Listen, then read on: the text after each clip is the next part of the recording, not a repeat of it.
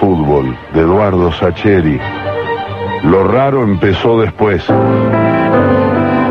El único que se dio cuenta de que pasaba algo raro fue el peluca, que como es un loco por los pájaros, se apioló que de pronto habían dejado de volar y se habían quedado callados. Además, peluca es arquero. Y es el único puesto en el que tenés tiempo de ponerte a pensar, salvo que justo te estén reventando a pelotazo. Capaz que el peluca nos versió. Y después que pasó todo, se mandó la parte de que había sido el único que había visto ciertos signos misteriosos. No sé por qué empecé a contar la historia por el peluca, porque pensándolo un poco, si la quiero contar como Dios manda, me tengo que ir bastante más atrás de la tarde esa en la que se callaron los pájaros. Por lo menos a dos semanas antes. Y al turro, al hijo de mil puta del cañito Salaberry.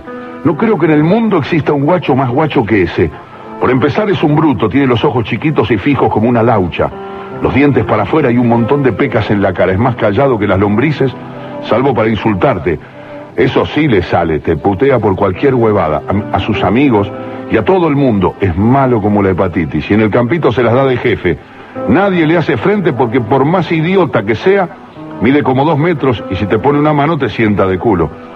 Una vez se peleó con Pablito y le dejó la cara tan estropeada que parecía que lo había atropellado un tanque.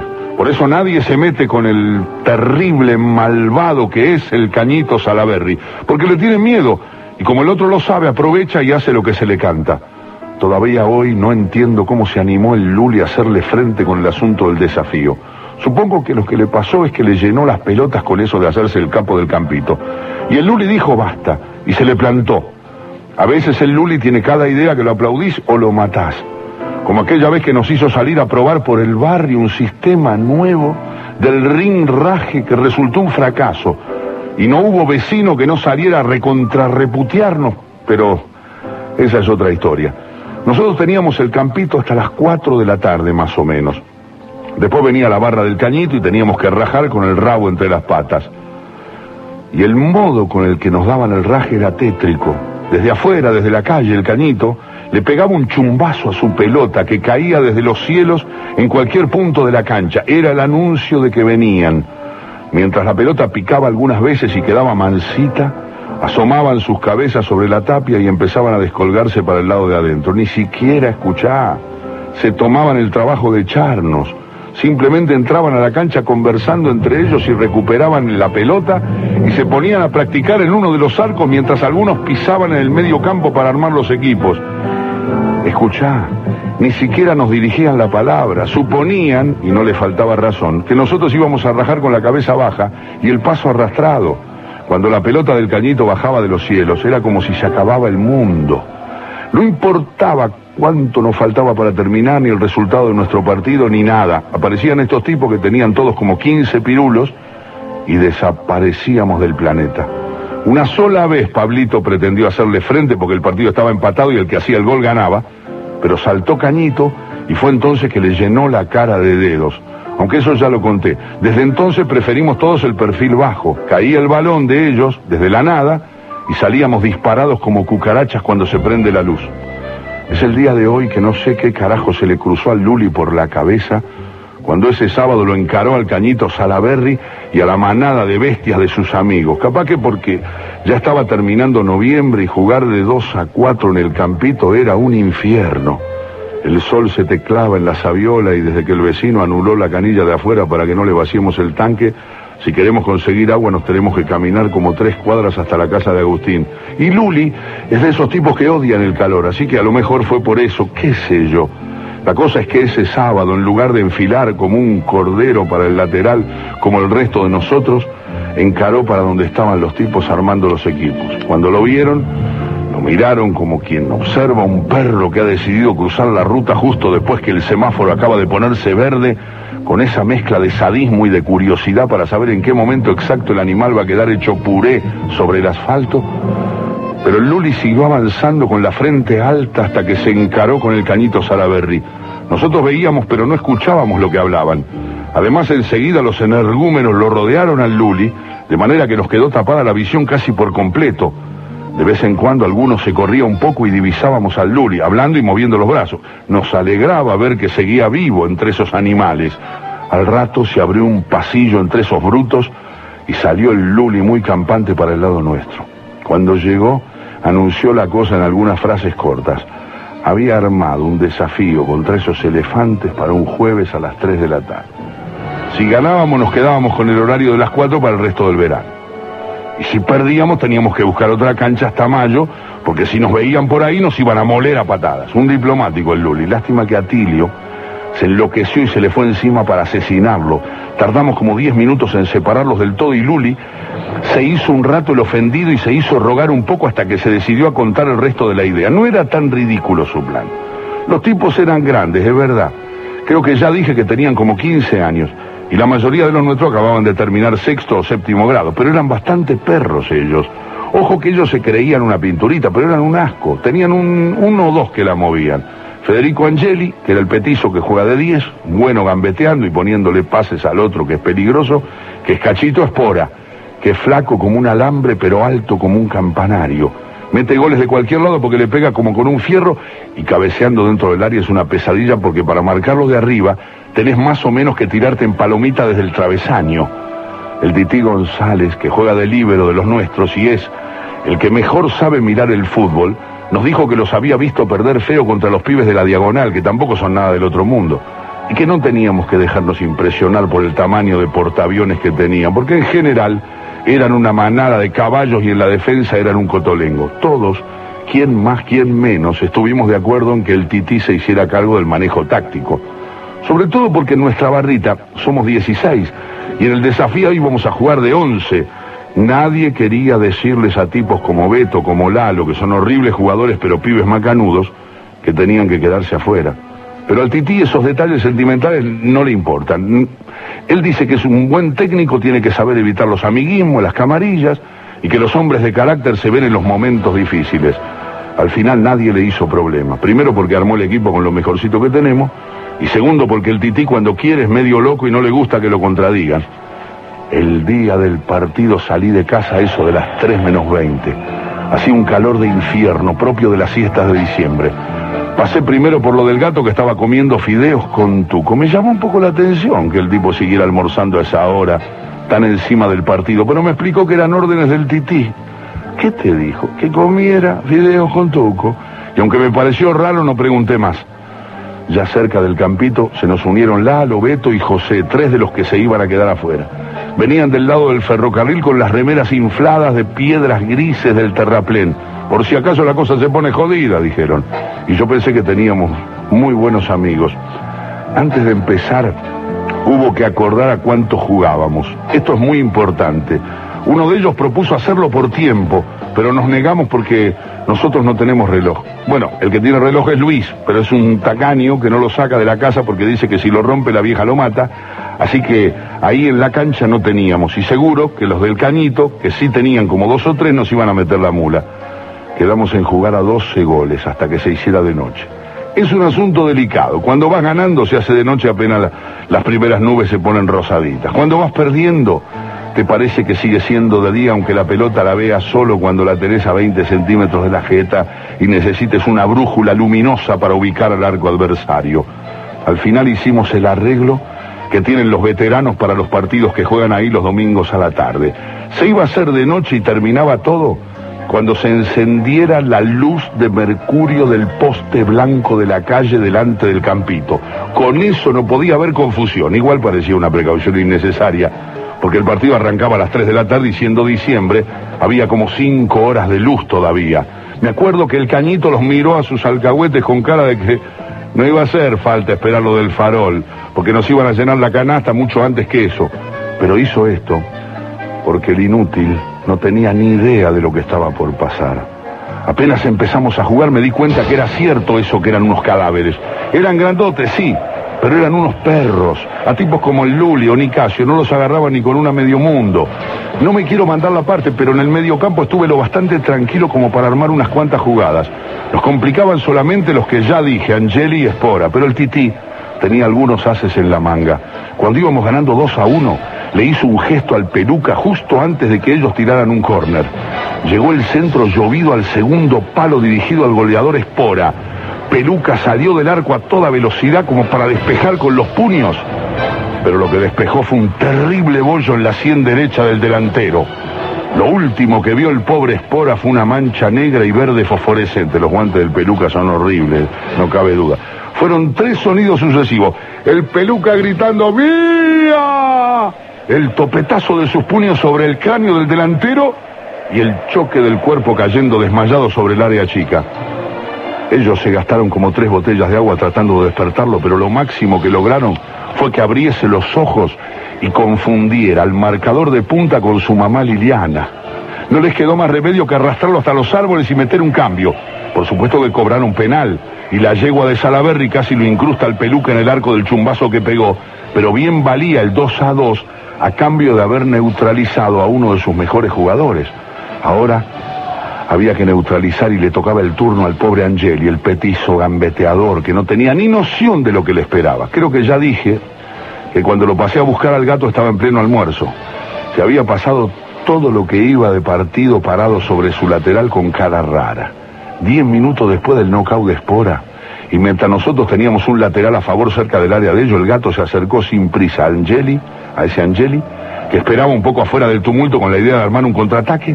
El gato se detuvo a 30 centímetros de la nuca del rival, lanzó un eructo poderoso, el asqueroso, y a continuación le vomitó encima los fideos con tuco. Mientras veía resbalar el vómito por la espalda de Angeli, yo pensaba que el tití es un genio, porque sabe explotar a fondo las habilidades de sus jugadores. Hay tipos que escupen bien, otros saben tirar piedras como si fueran artilleros, otros pueden lanzar el chorro de pisa a dos metros. Bueno, lo del gato, lo del gato pasa por el vómito. Puede vomitar cuando se le canta, sin necesidad siquiera de tocarse el paladar con los dedos, por puro efecto de concentración mental. Es increíble. La primera cara que puso el pobre Angeli fue de incredulidad, porque no estaba listo para semejante ataque.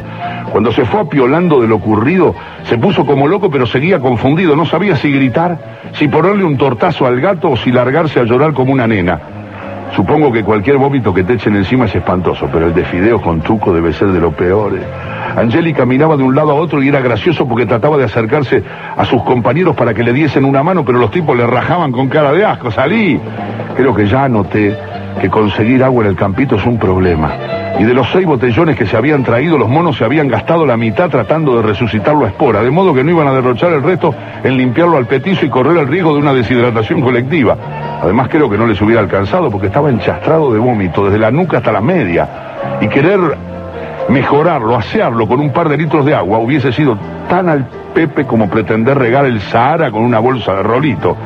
Así que la estrella de la gambeta no tuvo más remedio que enfilar para su casa a pegarse una buena ducha. Pobre ti. Tuvo que irse al trote porque ya empezaban a rondarle las moscas. Después de discutir un poco, los fulanos cobraron tiro libre. El Luli de canchero les dijo que no había ningún artículo del reglamento que hablara de vomitar a un rival y que en todo caso habría que juzgar la intención, pero lo hizo por joderlos, nomás. Según los cálculos de Tití, suponía que sin esos dos jugadores clave de ello, el partido tenía que ser pan comido, pero no fue tan así. Eran muy grandes, demasiado. En cada pelota dividida nos tiraban a la mierda. El Tití reclamaba calma y serenidad para, para, para aguantar esos sablazos, pero estaba preocupado. A duras penas y a costa de que nos pegaran hasta en las encías pusimos la cosa. Mirá vos, 8 a 5 ganábamos, pero no alcanzaba y todos lo sabíamos. Estábamos con la lengua afuera y nos dolía todo y los tipos seguían corriendo de los más fresquitos. Lo peor fue que a partir de las cuatro y media empezó a hacernos evidente que los muy guachos estaban haciendo tiempo, estaban esperando a sus jugadores. Al principio se hicieron los disimulados, pero después se vio clarito, tardaban horas para sacar un lateral, se tiraban al piso por boludeces. Cuando el arquero tenía que ir al fondo a buscarla para sacar del arco, se movía a la velocidad de una babosa malherida. Cuando entendí por qué lo hacían me puse loco porque todo nuestro esfuerzo iba a ser al Pepe. Estaban aguantando y nada más que aguantando a la espera de que sus estrellas pudiesen volver a la cancha. Ya sé que en los partidos de primera los cambios no se vuelven hacia atrás, pero en el campito la cosa es tipo básquet. Mientras queden 11, los jugadores pueden entrar y salir unas cuantas veces. Así que estaba claro, el turro de Salaberry se movía sin apuro por toda la cancha. Y de vez en cuando les hacía a sus compañeros el gestito de subir y bajar lentamente la mano con la palma hacia abajo, como diciendo que pincharon el asunto, todo lo posible, tranquilo. A eso de las cinco menos cuarto, los suplentes de ellos que estaban debajo de los árboles apantallando a espora con las remeras le gritaron alegres a Salaberry que el herido ya se acordaba de su nombre y que estaba empezando a ver aunque en blanco y negro. El cañito les ordenó que siguieran dándole aire y que le notificaran cualquier cambio. Para peor, enseguida saltaron el paredón de frente Lalo y José y le avisaron al tití que habían fracasado en la emboscada que acababan de tenderle al recién bañado Angeli, que volvía hecho una tromba y en comitiva con su vieja y dos hermanos grandes, dispuestos a evitarle cualquier nuevo ataque estomacal. Nos reunimos alrededor del tití confiando tal vez en que nuestro líder técnico fuese capaz de aplacar nuestras angustias. Tenía los ojos fijos adelante, sin mirar a nadie ni nada en particular, como quien busca respuesta dentro de sí mismo. Cuando se dio cuenta dónde estábamos, por fin habló, aunque fue breve, dijo, cagamos. Declaró, bajó la mirada. No tuvimos tiempo de deprimirnos porque nos distrajeron los gritos de alegría de ellos que festejaban que Espora podía ponerse de pie. Le mostraban los dedos de una mano para que dijera cuántos veía, le pusieron cuatro, pero el pobre cristiano contestó que veía 16. Así que teníamos un par de minutos de changüí. Igual daba lo mismo porque estábamos fritos. El gato ya no tenía fideos para vomitarle y el peluca no podía volver a pegarle a espora sin que los otros lo asesinaran. Era una lástima. Nos habíamos roto el alma para ganar ese partido histórico. El más triste de todos era el Luli. Capaz que se sentía culpable por habernos metido en el asunto. Ahora nos esperaba un verano en el exilio. Las otras canchas del barrio eran un asco, ninguna tenía arco de fierro como esta. No le íbamos a poder ganar. Tampoco iba a ser fácil ganarnos un lugar en las nuevas. Después de todo seguiríamos teniendo 12 años el resto del verano y en todos lados nos iban a verduguear los más grandes. Si alguno pensó que hubiera sido mejor callar y seguir jugando a la hora de la siesta, no lo dijo. Mejor porque el Luli no se merecía reproches y en el fondo la cosa no era tanto sacarles el horario de las cuatro como joderle la vida al malparido de Salaberry. Habría sido lindo vengarnos de su costumbre de llevarnos por delante, de basurearnos, de echarnos al cuerno con sus pelotazos aéreos desde la calle. Eso era lo que más me dolía. Verlo al turro ese con cara de entrega de los Oscars, sonriendo con el costadito de la boca por entre sus pecas y sus granos. Volvió Espora que ya acertaba casi siempre con el asunto del número de dedos, me lo crucé al Luli y me di cuenta que rezaba en voz baja, Padre nuestro que estás en los cielos, ahora necesitamos, querido Maestro de la eternidad. Sonamos, pensé. Si el único tipo que sabe pisar el balón en esta banda se nos pone místico, nos van a llenar la canasta. Como confirmación de mis temores, la primera pelota que tocó el flaco Espora en su regreso al mundo de los vivos la colgó del ángulo y puso las cosas. Nosotros ocho, ellos seis. Serían cinco y cuarto, cinco y veinte a lo sumo. Lo raro empezó después. Por lo menos si le creemos al peluca que afirma que los pájaros se callaron justo después del sexto gol de ellos. Ganábamos 8 a 6, tal vez sea verdad. Porque si lo pienso un poco, el perro de las mellizas que se la pasa chumbando todos los partidos detrás del alambrado, ni siquiera mosqueó cuando erré un cambio de frente y estrellé la bola derechito en los alambres a dos metros de su hocico. Fue cuando miré por primera vez el cielo. No amenazaba lluvia ni nada, pero se había nublado con esas nubes color gris claro y parejito y era raro después de la siesta a pleno sol que habíamos tenido. Igual el partido no daba para distracciones, porque como era previsible nos estaban reventando a pelotazo. Por suerte el peluca dejó de mirar a los pájaros y sacó unas cuantas pelotas difíciles y el tití, a Dios gracias, no se deprimió cuando se le quemaron los papeles del plan para neutralizar contrarios, porque se paró bien de último hombre y ordenó la defensa con criterio. Bueno, lo de la defensa es una manera de decir, porque como estábamos con la lengua afuera y muertos de miedo por lo que se nos venía, estábamos los once metidos atrás. Nos faltaba hacer una zanja alrededor del área y ponernos casco, porque los guachos estos nos tenían contra las cuerdas. Pero siguieron pasando cosas raras. Por ejemplo, cuando el peluca sacó con el pie y la bola salió bien alta, por un momento me costó distinguirla, qué raro. Fue un segundo, pero me dejó una sensación rara. A los dos minutos le tiro un pase largo al Luli y estaba, Padre nuestro que estás en los cielos, ayúdanos ahora. Y lo sobró por 15 metros. Mientras el otro interrumpía sus rezos para insultarme, noté que a la distancia me costaba distinguirlo al Luli. Me di vuelta hacia Lalo y los otros suplentes que por si las moscas seguían juntando piedras como para armar de nuevo las pirámides de Egipto, le pregunté la hora y me dijo que según los rivales eran cinco y media. No podía ser. Era rarísimo, pero estaba anocheciendo. Tres minutos después no quedaban dudas de que estaba anocheciendo y lógicamente cambiaron los papeles. Ahora era el peluca el que, el que tardaba 67 años en buscar la pelota detrás de nuestro arco.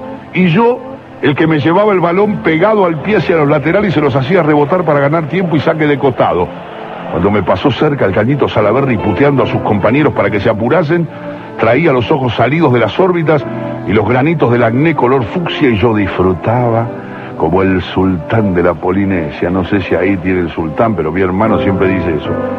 Tan raro me sentía que ni siquiera lo puteé al peluca cuando se comió el séptimo gol de ellos, después de un rebote idiota.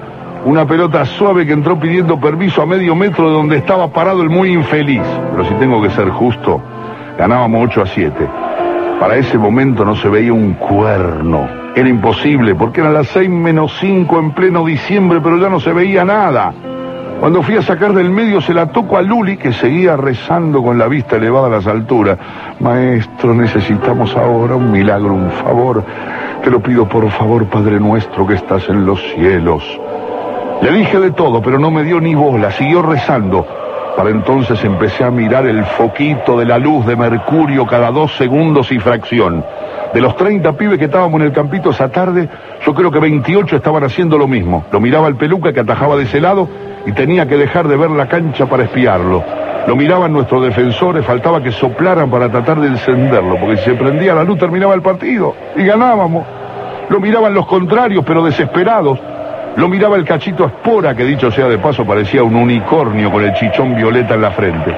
Lo miraba el petizo Angeli, aunque no tan seguido, porque lo preocupaba tanto el final del partido como que el gato pudiera zamparle un vómito de última hora. Y lo miraba el malnacido del cañito Salaberry, que tenía un deseo enorme de asesinar al culpable de lo que le sucedía.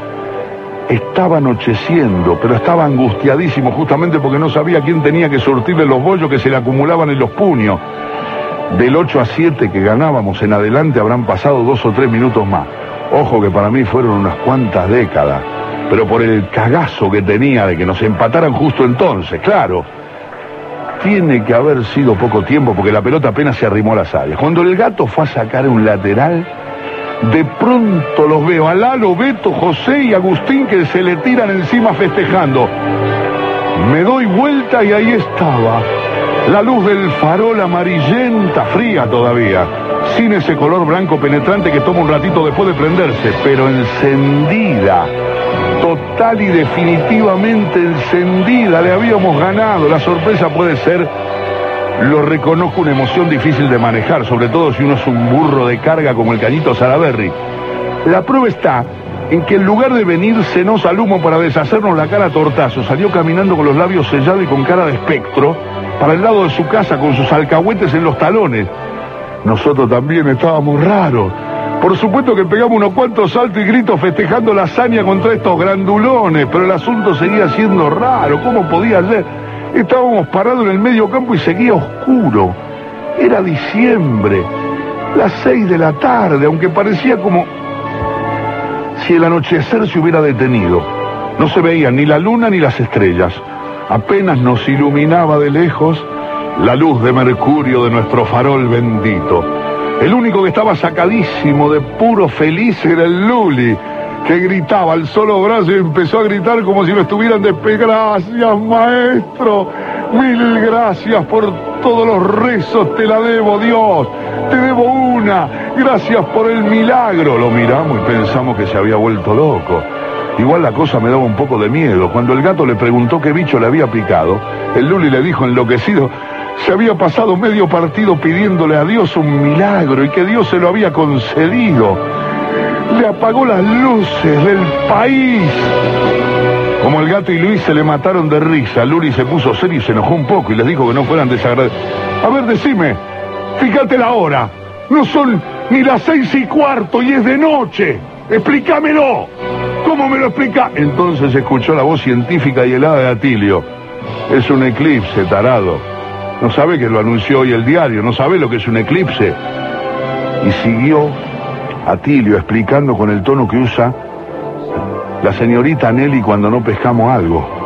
Un eclipse es cuando la luna se interpone entre el sol y la tierra, que queda en un cono de sombra, independientemente de la hora del día, hasta que las órbitas de la tierra y la luna se separan y todo vuelve a la normalidad. No te extrañe, burro, que en un rato vuelva a aclarar como si nada. Atilio será de madera jugando, pero que sabe, sabe. Así que todos pusimos cara de estar de acuerdo. Todos salvo el Luli que se fue en sí. Ah, sí, no me diga, un eclipse. ¿Y vos te crees que justo va a haber un eclipse que pasa cada cualquier cantidad de años cuando estamos 8 a 7 contra estos turros y se va a poner lo suficientemente oscuro como para que arranque el automático de la luz de Mercurio? ¿Vos sabés lo que sos, vos, Atilio, un desagradecido? Ah, sí, le dice Atilio, que no se achica cuando lo apuran con la de, lo de saber cosas. ¿Y vos te crees que Dios, nene, Luli, mirame, que Dios tiene tiempo de gastarse un milagro en un partido de Morondanga como este solo porque vos te pusiste a recitar Padres Nuestros. Pero Luli, no me jodás. Yo estoy tan contento como vos porque les ganamos a estos. Pero no entremos a decir boludeces. Luli no contestó. Se arrodilló. Hizo varias veces la señal de la cruz y empezó de vuelta con los rezos. Maestro, te la debo. Maestro de la eternidad, nos diste una mano. Fuiste con pinche para derrotar a esos hijos de... Los demás nos hicimos a un lado y nos empezamos a ir. Medio porque lo de Atilio nos parecía más lógico y medio porque nos daba no sé qué quedarnos cerca del Luli en medio de sus oraciones. Estaba loco. Pero lo más raro de todo pasó después. Cuando empezamos a caminar hacia el tapial en medio de la penumbra, el Luli seguía rezando, pero ahora improvisaba. Gracias, señor maestro, mil gracias.